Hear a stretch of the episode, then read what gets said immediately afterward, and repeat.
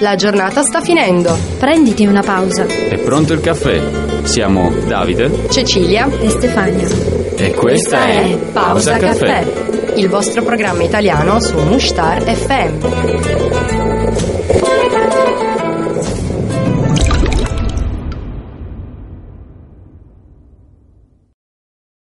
Benvenuti qui a Pausa Caffè, il vostro adorato e amato programma italiano. Oggi ci siamo quasi tutti in realtà, manca solo il bimbo speciale, quindi salutiamo Enea, Ciao. Stefi Ciao ragazzi. e Dado.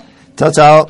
Allora, abbiamo un po' di cose di cui parlare, no? Anche perché è un po' che non ci sentiamo e devo dire che magari possiamo cominciare dal primo maggio, no? Perché no? Perché no? Perché no? Nel senso, il primo maggio è sempre una festa molto sentita, almeno per me è sempre stata molto molto sentita e ha anche un valore particolare, non è semplicemente la festa dei lavoratori, c'è tutta una storia europea dietro a questa giornata, ma per noi in Italia ha un significato un po' diverso. So che Stefi è un po' più ferrata in materia. Sì, io mh, eh, diciamo che mh, per introdurre la questione della festa dei lavoratori in Italia sarebbe il caso un attimo di, mh, di parlare in generale della- dell'introduzione di questa, mh, di questa ricorrenza in Europa. Perché un, eh, insomma, si parla di, di diritti, eh, non è e raggiungere diciamo, il diritto delle otto ore di lavoro al giorno è stato nella storia un, un momento molto importante. Anche che- molto difficile, Eh. perché comunque la concezione della classe lavorativa, specialmente dopo la seconda rivoluzione industriale, era come feccia, Sì. Sì, beh, feccia da fabbrica fondamentalmente, quindi non, non era così scontata come non sono scontati i diritti dei lavoratori No, neanche e non, è, oggi, e non è stata neanche mh, eh, non è stato eh, facile raggiungere questo diritto. Ci sono state, ci sono state delle vittime, ci sono stati ehm, dei martiri. Sì. E da qui l'introduzione del primo maggio, proprio in, ehm, in merito ad un episodio avvenuto a Chicago ehm, nel 1886. Qualcosa del genere, nella seconda metà dell'Ottocento Eh, comunque. nel- sì, nella seconda metà dell'Ottocento e proprio, in, eh, eh, proprio durante quel giorno eh, ci, sono state, ci furono delle vittime. Per ricordare le vittime che manifestavano per i diritti dei lavoratori, per eh, le condizioni di lavoro precarie, eh, represse poi nella violenza come, Come sovente, purtroppo come sovente sappiamo, sì. accade. Beh, si può anche ricordare appunto la figura di Rosa Luxemburg che in materia in Germania ha fatto un- grandi manifestazioni sul, sul tema e ne ha pagato largamente le conseguenze, si può tranquillamente dire. C'è da dire che il primo maggio è sempre un- una ricorrenza complicata, soprattutto negli ultimi anni, nel senso, ne parlavamo qualche giorno fa durante una presentazione della situazione italiana. Eh, il lavoro non è per niente scontato, anche se siamo una repubblica fondata sul lavoro, noi il lavoro non lo vediamo da tanto di quel tempo che non sappiamo manco più come si scriva. Sì, mh, credo che sia uno dei motivi per cui resta e risulta sempre una di quelle feste molto, molto partecipate anche e soprattutto dai giovani.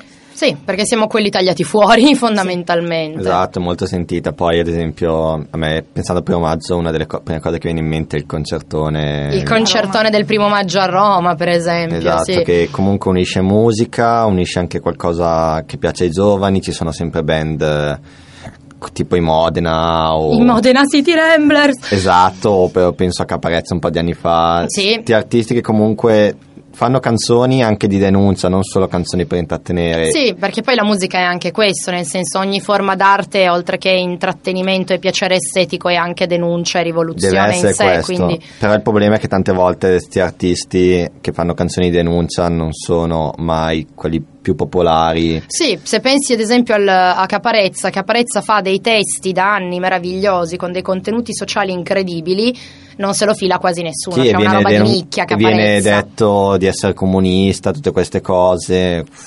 No, penso che il comunismo in Italia dai tempi di. Berlinguer non ce lo ricordiamo neanche più, forse l'ultimo comunista. che cos'è? Che cos'è? No, in realtà l'ultimo comunista purtroppo è morto pochi giorni fa, ehm, è il fon- era il fondatore del manifesto, Valentino Parlato, l'ultimo Esatto. comunista purtroppo ce lo siamo persi e quindi siamo in questa landa desolata governata dal PD. che è, un acro- è l'acronimo di una bestemmia, ma non importa. Sì, è la- l'ultimo baluardo della sinistra in Italia, Rendiamoci conto, Renzi è il, il segretario perché dopo le primarie l'hanno di nuovo votato. Bisogna capire un attimo una cosa perché per chiunque ci stia ascoltando italiano non, eh, che magari conosce solo la nostra lingua, non troppo bene l'Italia, alle primarie del PD, le ultime, pare che dalle parti di Ercolano, dalle parti comunque campane, siano stati portati gli immigrati tenuti nei centri di accoglienza, di prima accoglienza, a votare, no, no, caricati su furgoncini, macchine, buttati in una sezione del PD, gli hanno dati 2 euro per votare, e, vai e vota. Vota Renzi, Corsi il corsi terzo sulla storici. scheda, c'è un La video. storia si ripete. Sempre, però il problema è che c'è un video realizzato da una mm, testata online che si chiama Fanpage, se avete tempo ragazzi andatevela a vedere, c'è un'intervista a un immigrato che racconta questa storia, quindi l'Italia ci sorprende sempre. Va bene, ma prima di continuare a parlare di questi importantissimi e sconvolgenti temi, un po' di musica. La giornata sta finendo. Prenditi una pausa. È pronto il caffè? Siamo Davide Cecilia E Stefania. e questa è Pausa Caffè. il vostro programma italiano su Mushtar FM.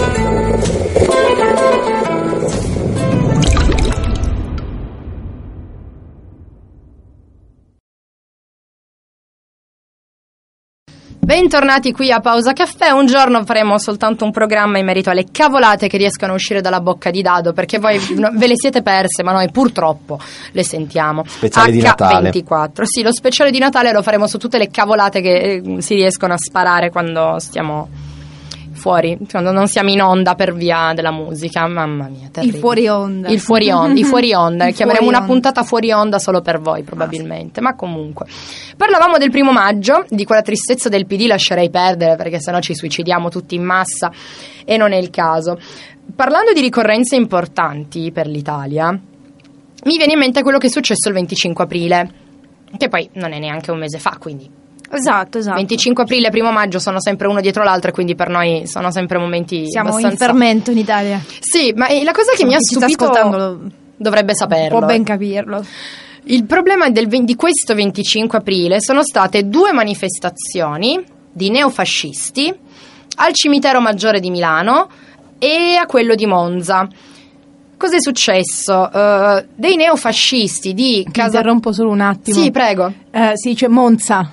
Ah, chiedo La Z. venia. Chiedo, chiedo venia, chiedo venia. Monza. Monza. Eh, Io, lascia- io ho soprasseduto eh, non ho- da lombardo, ma Eh, no, ma io apprezzo questo genere di correzioni, lo sapete, sono la persona linguistica, quindi fatelo. Eh, comunque, stavo dicendo, mm, ci sono state due manifestazioni organizzate da Casa Pound e un'altra meravigliosa organizzazione neofascista chiamata Lealtà e Azione, che io veramente, la fantasia, ma non importa. Ehm, deve per- esserci azione dappertutto in, in un movimento neofascista, perché Sì. sennò... a- cioè che se non agiscono non sono purtroppo agiscono, è quello che mi stupisce tutte le volte. Sì, è quello il problema. Cioè, non stessero fermi, uno dice vabbè, Vabbè, eh, cavoli eh, tuoi, sei sì. scemo, problema tuo. Invece no, fanno anche cose. Comunque, queste due manifestazioni si sono tenute nei du- questi due cimiteri per commemorare i caduti della Repubblica di Salò. Sì. Con Sì. tanto di saluto romano, nel senso con tanto di braccino che si leva e viva il duce e Sì, sì, sì, ho quant'altro. visto Eh. le foto su internet. e- È Boh, io- io sì. non... No, sono gli stato fai? scioccato anch'io perché io comunque di mio vengo da quelle zone, abito giusto sopra Sì, il, Monza. il Lombard ce l'abbiamo. Esatto, e cioè la cosa, io posso capire tutto, posso capire la libertà di espressione che abbiamo in Italia, è un sacrosanto diritto, per carità, però ste cose, cioè, No, ma anche perché c'è una legge, cioè Sì, la legge raga, Scelba, tra l'altro. di fascismo è reato. È reato. Raga. È reato, è una legge fatta da dicendo. Scelba, destra democristiana, quindi non un comunista, Sì, esatto. destra democristiana. E la legge dice che va punito chiunque faccia apologia del fascismo. Ora, sarà apologia, mm, non so quante centinaia di dementi con la testa rasata che arrivano al cimitero col braccino destro bello su a ricordare il duce e i caduti della Repubblica del fascismo, cioè la Repubblica di Salò. Non so, ci siamo Eh. sucati un ventennio di fascismo più la guerra E ancora siamo qua? Eh, non è abbastanza, evidentemente, per gli italiani. Mi ripeterò corsi e ricorsi storici. Sì, Giambattista Vico aveva ragione e purtroppo ne paghiamo le conseguenze. La storia è maestra di vita, ma nessuno impara mai una mazza, Sì. a quanto pare. Vabbè, il, il mondo è quello che sta accadendo nel, nel mondo, in Europa, ehm, insomma, eh, sta mostrando una situazione che dalla quale sembra che non abbiamo imparato poi tanto dai nostri No, errori. se guardi i nostri vicini, amati e odiati vicini francesi, sono lì che adesso devono scegliere tra Le Pen e, e l'altro genio di Macron, nel senso non, non so. Probabilmente uno davanti alla Le Pen sceglierebbe qualunque altra Francia. cosa, però... Parlando poi della Francia. Esatto, scegli il meno peggio anche lì. Eh, e però questa politica del scegliere il meno peggio è un ricatto che non finisce mai. Eh, Perché ma- poi c'è sempre Esatto. un'altra scelta tra il meno peggio, che però è sempre peggiore del primo meno peggio che avevi scelto. Cioè è un, è un Esatto, ricatto che non cioè, finisce Anche mai. quando pensavo alle, alle politiche americane, cioè anche lì pensavo al meno peggio, perché va bene, ok, Trump, oddio, ti prego, chi l'ha messo su, ma anche Hillary Clinton non è che fosse proprio... Sto Sì. stinco di santa, Sì, per non, carità non del era il cielo. candidato perfetto, ecco, assolutamente. No, no, tutt'altro. No. E questo è il problema, cioè questa eh, continua scelta tra il meno peggio dei due o dei tre è un ricatto che non finisce mai ed è stupido come non so cosa perché in realtà non è una scelta di qualità, è una scelta basata sul... Esclusione. Sì, escludiamo quello che fa più schifo. La cosa che mi fa scassare da ridere, tra l'altro, mi è venuto in mente Ridere per non Trump. piangere, immagino. Sì, ovviamente. Sì. Il giorno dopo le elezioni di Trump, cioè quando era ufficiale, definitivo, che lui sarebbe stato il, mm, nuovo presidente degli Stati Uniti, era piena di ge- l'America era piena di gente disperata Sì, sì, per sì. le elezioni di Trump. Ora, amore mio, sei andato al seggio, hai messo la tua crocettina bella bella democratica democratica sul nome di Donald Trump e poi il giorno dopo piangi. Ma, ma l'hai votato tu! ma l'hai Esatto. fatto tu! Sì. Non lo so, è come quella manica di italiani che votava Berlusconi e poi negava. sì, sì. Classico. Né più né meno. Vabbè, noi siamo negazionisti a quanto pare. Vabbè, però non possiamo assolutamente negarvi una piccola pausa musicale. La giornata sta finendo. Prenditi una pausa. È pronto il caffè? Siamo Davide Cecilia, E Stefania. e questa è Pausa Caffè. il vostro programma italiano su Mushtar FM.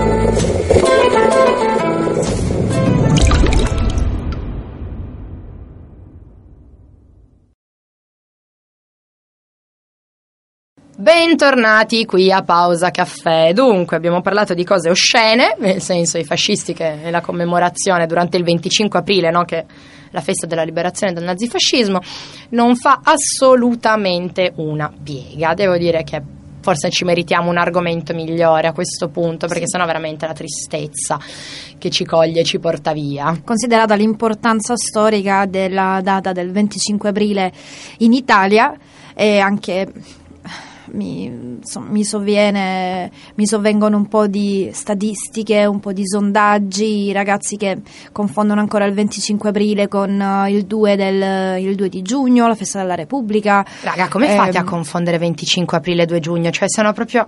Ma dicevo prima, è, è vera sta cosa, perché un sacco di gente che conosco confonde 25 aprile e 2 giugno. Che gente frequenti? Io certa gente non la frequento. Conosco, non frequento, sono due verbi diversi. No, Impariamo a era utilizzare per- i sinonimi. Sì, sì, sì, no, era per, eh, per puntualizzare. Chiedevo Però, per puntualizzare. eh, mh, questo mh, mi fa un po' mh, mi fa riflettere, magari c'è un tipo di formazione scolastica, ehm, non, no, non parliamo di formazione, magari non c'è eh, riflessione, non si leggono i giornali, non si discute molto, non c'è ehm, da parte mh, anche del sistema scolastico, eh, scuole superiori per carità, mh, non c'è... ecco, non c'è attenzione al discute. tema, non se ne discute più. Questo È è, vero. importante, è importante per la storia italiana, è stato importantissimo ehm, quello che è accaduto ehm, il- dopo l'8 settembre del 43, sono date molto molto importanti, è stato un biennio fondamentale, eh, terribile, sanguinoso per, eh, per Sì, i nostri... e, que- e questo, e questo è il punto. Sono temi di cui bisognerebbe sempre parlare. Sempre parlare, Il fatto che sia successo 70 anni fa non vuol dire assolutamente nulla. Vorrei dire. mm, è tutta la puntata che lo ripetiamo. Corsi e ricorsi storici. La storia si ripete sempre uguale, purtroppo. Per chi pensa che i campi di concentramento non esistono più, cercate qualche notizia su quello che sta succedendo in Cecenia e scoprirete che non sono ancora passati di moda, tanto per dirne uno. Chi, Esatto. che le di- chi crede che le dittature siano una storia soltanto relegata alla prima metà del Novecento Erdogan- dovrebbe farsi un giro in Venezuela per capire cosa sta succedendo in Venezuela. Anche la Turchia non è che è tanto da meno. La Turchia le, sono anni proprio che vivono in una dittatura e dopo l'ultimo referendum hanno una dittatura presidenziale perché Esatto. Erdogan ha deciso così. Ehm, Ma co- secondo me il problema comunque, come dicevi tu, sì, non se ne parla abbastanza, ma come dicevo anche ieri che parlavo con te Cecilia, Mhm. del- di come ti viene insegnata la storia italiana, non è che ti viene proprio...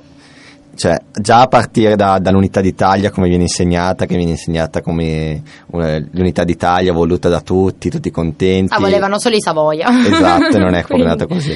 Ma Colpa, anche- colpa nostra, eh, io e Nea ci prendiamo le colpe storiche di Sì. questa cosa in quanto residenti in Torino e quindi Piemontesi, esatto. colpa nostra. Piemontese è una parola Savoia. grossa per me, però. Esatto, però il problema è anche, secondo me, soprattutto nella storia, ho notato molte differenze come ho studiato storia al liceo e come dopo l'ho studiata, ok, è all'università per carità, però come l'ho studiata in maniera molto diversa, più approfondita e anche collegata ovviamente a tutto il resto dell'Europa perché l'Italia comunque vive nel mondo. Esatto, più comparativa e capisci molto di più le cause. Soprattutto hai anche molte più fonti cose. perché dobbiamo sempre ricordarci che alla fin fine la storia la scrivono i vincitori.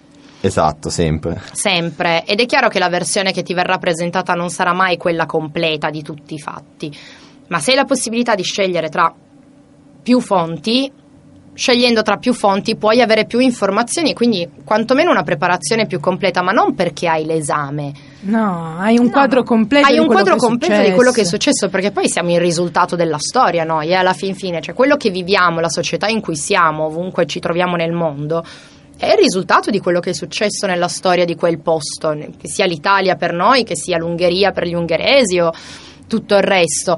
Eh, il risultato storico di tutto quello che c'è stato prima ha portato a questo 2017.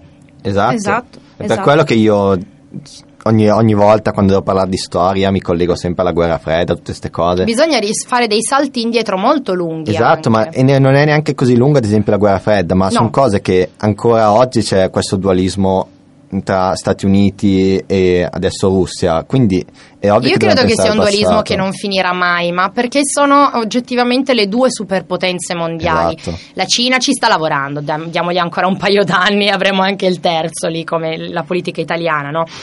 Finta destra, finta sinistra e 5 stelle, quindi finirà così anche con la Cina a un certo punto, io ci credo in questo. Ma vabbè, non possiamo farvi mancare un'altra piccolissima pausa musicale. La giornata sta finendo. Prenditi una pausa. È pronto il caffè? Siamo Davide Cecilia E Stefania. e questa è Pausa Caffè. il vostro programma italiano su Mushtar FM.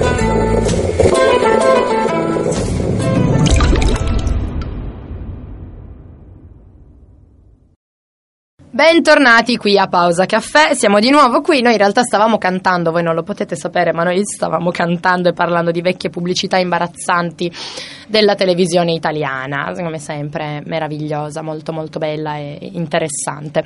In realtà ho appena avuto un flashback mentale tutto mio sul primo maggio. Che io non so quanti di voi se lo ricordino, ma il primo maggio che venne festeggiato dopo la fine della guerra è quello del 47. Perché tu c'eri, te lo ricordi? No, ma io sono abbastanza infognata di, di certi argomenti e quindi questa la so. No, ma dico, eh, C'ero chi se lo ricorda, non so In memoria c'è. storica, chi ha studiato nel se- Non c'ero perché altrimenti non sarei viva letteralmente. Che Per ho quel- imparato. Che, Eh, che sì. tristezza.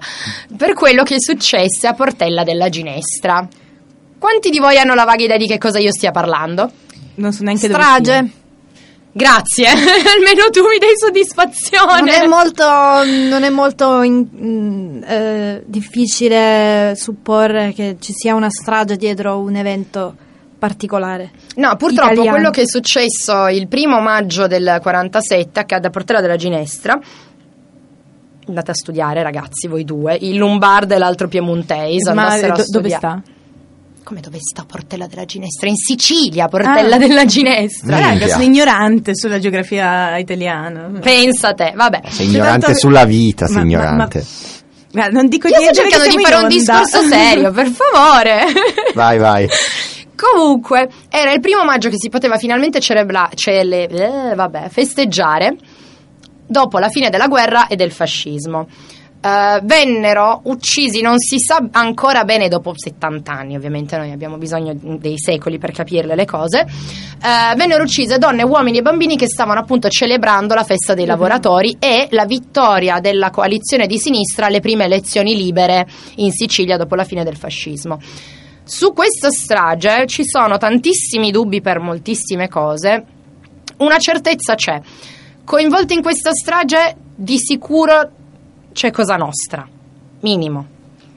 Di sicuro c'era la banda del bandito Giuliano, che questo è veramente archivio storico che soltanto un'infognata come me di Lucarelli potrebbe sapere probabilmente, ognuno ha le sue turbe, io ho questa, e non si sa esattamente quanto fosse mm, coinvolta anche l'America in tutto questo, perché nella meravigliosa storia d'Italia dalla fine della guerra, noi abbiamo avuto un bel programmino, niente male, finanziato da quella che è la CIA, anche se prima aveva altri nomi, chiamato Stay Behind, oppure Gladio.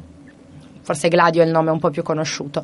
Sì, sì, infatti. Mm. Fatto sta che comunque eh, i servizi segreti americani per- fino alla caduta del muro di Berlino hanno lavorato segretamente in Italia per evitare che il Partito Comunista, che tra l'altro era il più grande d'Europa, era il più grande partito comunista d'Europa all'infuori dall'Unione Sovietica ovviamente, ehm, arrivasse mai veramente al potere.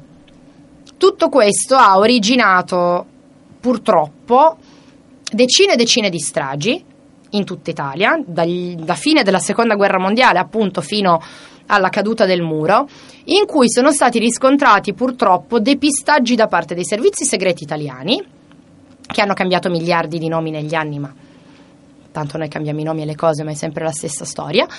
E eh, fasce deviate di mh, partiti extraparlamentari, organizzazioni paramilitari ispirate a determinate ideologie. Eh, in realtà questo lunghissimo periodo nella storia italiana viene chiamato la strategia della tensione, gli anni di piombo, e l'inizio si fa risalire al 12 dicembre del 69 con eh, la strage della Banca dell'Agricoltura Sì, esatto. dalle tue parti. Ehm, in realtà potrebbe essere iniziato già dal 47 con la strage di Portella della Ginestra. Ci sono state delle testimonianze all'epoca, ovviamente, dell'inchiesta, perché poi dopo 70 anni è difficile che i testimoni siano ancora vivi, Eh eh, in cui gli spari, i mortaretti, tutto quello che veniva veramente scaricato addosso ai manifestanti provenissero da più lati. Portella della Ginestra si trova in una conca tra due montagne e gli spari provenivano da entrambe le direzioni. È per questo che si sono ipotizzate più persone, nel senso di più organizzazioni presenti, perché se ci fosse stata solo Cosa Nostra, per dirvi, si sarebbero appostati in un punto e avrebbero sparato da là, Esatto. semplicemente. Ma è molto probabile sta cosa, cioè. È terribilmente probabile. La cosa imbarazzante che purtroppo segna tutta la storia d'Italia è che non c'è mai una verità definitiva. C'è sempre Un forse. un forse, un qualcosa in sospeso per dirvi stanno per rifare un processo per la strage di Bol- della stazione di Bologna degli anni Ottanta. Quindi purtroppo abbiamo sempre grandi forse e dubbi in tutto ciò che riguarda la nostra storia. Però per non deprimermi troppo, un po' di musica. La giornata sta finendo. Prenditi una pausa. È pronto il caffè? Siamo Davide Cecilia, E Stefania. e questa è Pausa Caffè. il vostro programma italiano su Mushtar FM.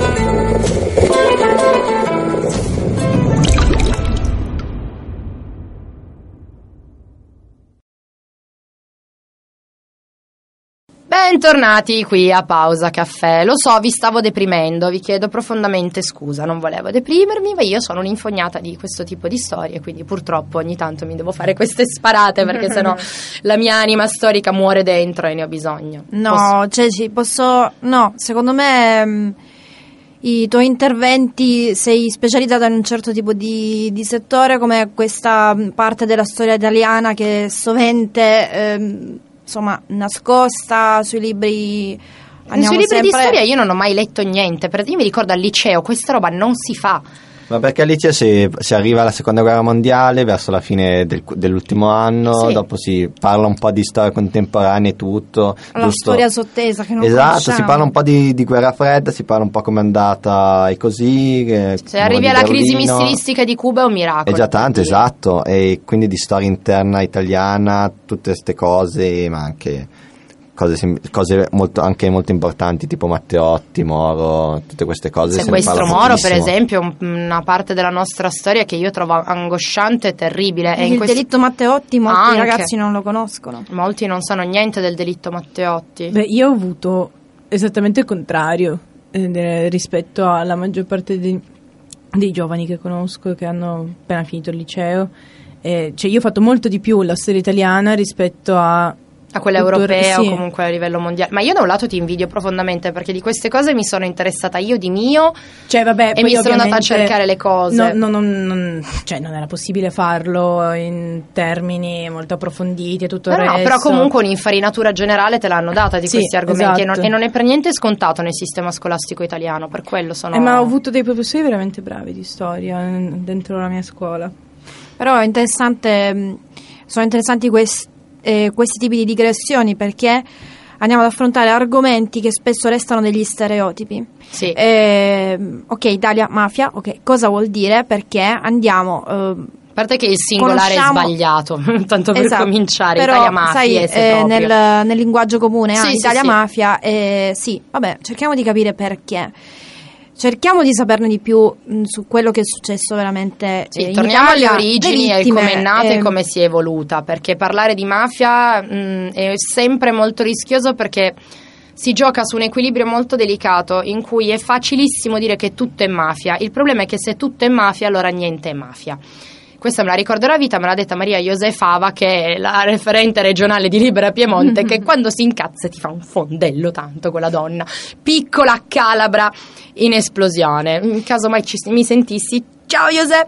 Comunque, Informiamoci e saremo liberi. esatto, informatevi e sarete liberi, questo è il punto, questo è assolutamente il punto. In questo senso, se non l'avete ancora letto, vi voglio consigliare un libro. Si chiama La notte della Repubblica di Sergio Zavoli. Preparatevi, perché è un mattone, nel senso fisico, è un abuso edilizio in senso fisico, ma soprattutto in senso emotivo. Per esempio, prima stavi accennando al sequestro di Moro. Eh, durante il sequestro Moro, Aldo Moro scrisse diverse lettere ai compagni di partito, al Presidente della Repubblica, al Papa, alla moglie, e sono veramente pesanti, sono veramente difficili da leggere perché nel momento, a parte che Sergio Zavoli ha fatto un lavoro meraviglioso e la Notte della Repubblica è un'inchiesta giornalistica su 50 anni della storia d'Italia impagabile, veramente stupendo, io veramente ve lo consiglio, proprio come valore letterario del libro all'infuori del- dell'argomento, perché è veramente ben fatto. Eh, le lettere di Moro alla moglie, nel momento in cui si arriva a quel punto della storia d'Italia, è come se voi diventaste Moro in quel momento.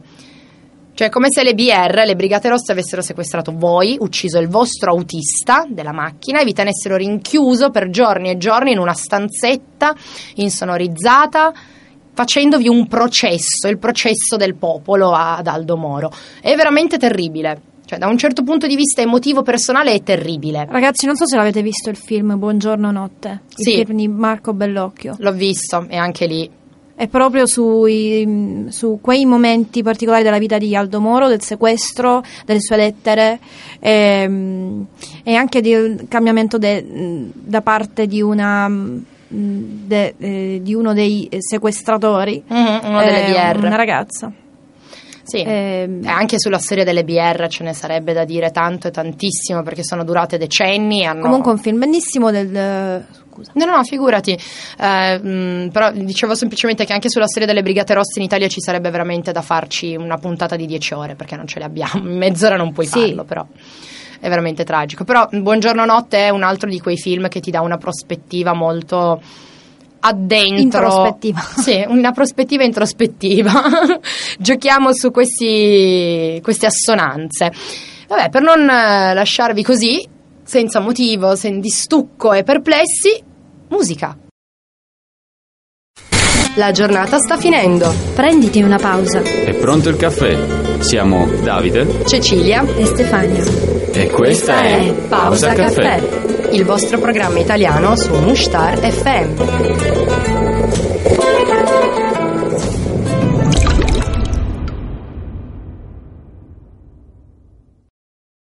Bentornati a Pausa Caffè. Dunque, siamo in conclusione e prima per dare la- lo spazio alla musica io stavo per citare un programma italiano molto vecchio, in realtà, vista la nostra età, vecchiotto, che si chiamava Sarabanda.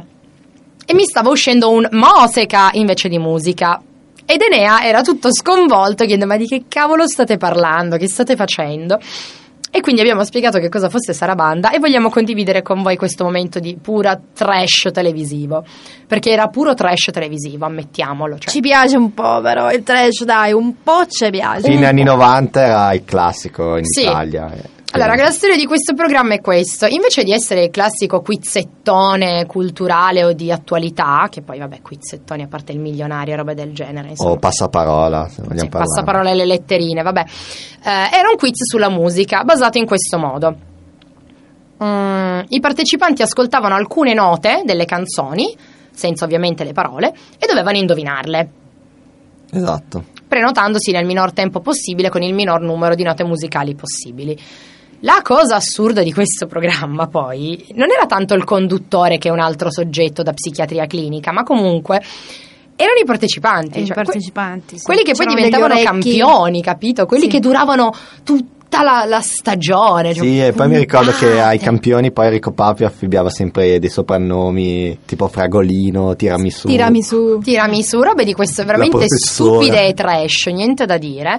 E ce n'era uno che mi rimarrà impresso nei miei incubi per anni ancora, cioè 26 anni e non mi è ancora passata la paura dell'uomo gatto, figuriamoci, che era appunto l'uomo gatto, questo tipo bruttissimo, probabilmente il peggio sfigato del- dell'ultimo sfigatissimo liceo Era del peggio un, paesino era un animatore terra. turistico prima Pensa, pensa, io ho fatto l'animatrice turistica e se fossi, sta- mm, fossi stata come lui mi avrebbero licenziata in tronco, così giusto a guardarmi. Ma lasciamo perdere. Comunque lui era l'uomo gatto perché insomma era conciato in maniere Ma avevo visto in realtà un po' di tempo fa la storia di come era diventato un uomo gatto, perché lui era andato a Sarabanda da buon conoscitore musicale, ovviamente, tentando il quiz. Dopo è stata l'idea di Enrico Papi di farlo diventare un personaggio. La domanda è che problema ha Enrico Papi? Ma questo punto. Tanti. Perché poi veramente cercate su YouTube, raga. secondo me qualcosa c'è su YouTube. Sì, sì, ma c'è un sacco di cose Se YouTube. scrivete Sarabanda uomo gatto lo vedete e capirete i miei disturbi mentali. Sì, era sempre con eh, questi capelli ingellati a Aveva quintali di gel nei capelli tipo a fare le orecchie di gatto, ma una roba terribile. La A un sciarpa certo del Bayern. baffi addirittura. Sì, sì, aveva anche baffi a un certo punto. Il ma- pupazzetto di Pikachu, cioè delle robe te- terribili, ma terribili. Che poi in confronto ad altri campioni, ad esempio mi viene in mente Valentina, che era questa ragazza cieca che aveva un udito veramente eccezionale. Bravissima. Sì, bravissima. In confronto ad altri campioni non era neanche così forte, però era veramente quel personaggio Eh, ignorante, scenico, che faceva polemica con un sacco di gente, era quello che tirava avanti il programma. Sì, sì, sì, poi in realtà alla fine, negli, a parte che negli ultimi anni poi quel programma era diventato di un, veramente, era scaduto in una maniera incivile, era imbarazzante la sola esistenza a quel punto. Eh, ma, Ma Mediaset dei anni- fine an- anni 90, cioè c'era di infatti trash sto parlando all'inizio, a inizio anni 90, quando noi eravamo dei gagnetti, come si dice dalle nostre parti, tirava un sacco e ne hai sconvolto, voi non lo potete vedere, ma è lì perplesso che si chiede ma che diavolo di, di infanzia hanno avuto questi tre, ma che turbe mentali sono. Però vabbè, volevamo regalarvi un momento di hilarità e un po' più leggero, visto che il programma è stato te- intenso e pieno di cose importanti. Esatto, ma poi Sarabanda ave- l'avevano riproposto negli ultimi anni. Sì, ma non è più, la, stessa non è più la stessa cosa. Gli anni non- 90 purtroppo sono finiti. per- ha perso quella magia e tutto. Poi adesso Enrico Papi sta avendo dei risvolti veramente improponibili. Sì, eh, ehm, diciamo che ha trovato dei nuovi hobby che lo stanno cambiando profondamente. Vi lascio alla vostra immaginazione quale genere di hobby si- di quale genere di hobby si tratti. Esatto, è, perché- è tornato, è tornato diciamo di moda in Italia, che ha anche fatto una canzone adesso. Io non l'ho ancora sentita e non credo che l'ascolterò per i prossimi No, mesi no, perché non, sono sentitela, pronta. Non sentitela. Non credo di essere pronta minimamente, cioè ci vuole un limite. Però è in questo periodo in cui tu- tanti italiani, tanti ad esempio penso a Rovazzi, con cui adesso è diventato, è ridiventato famoso Enrico Papi, fanno queste canzoni che in realtà cioè, non sono canzoni, non è veramente musica. Allora, spiace... per farvi capire chi è Rovazzi, perché magari solo il nome non, non vi rende l'idea, andate su YouTube e scrivete Andiamo a comandare. Uscirà fuori una canzone di, di una t- truzzaggine, di un senza senso, cioè una cosa veramente... E questo è il trash che non ci piace. Questo è il trash che non ci piace. E scoprirete chi cavolo è Rovazzi. Non, non so quanto vi convenga, ma purtroppo anche lui fa parte della attuale storia d'Italia. Pensate come siamo scesi in basso. Vabbè, io vi ringrazio, raga, vi ringrazio tantissimo, ringrazio Enea, anche se sta per chiamare uno psichiatra. Assolutamente sì. Grazie Stefi, Grazie a voi ragazzi. Grazie Dado. È un piacere. Ci vediamo la prossima settimana, sempre qui a Pausa Caffè. Ciao.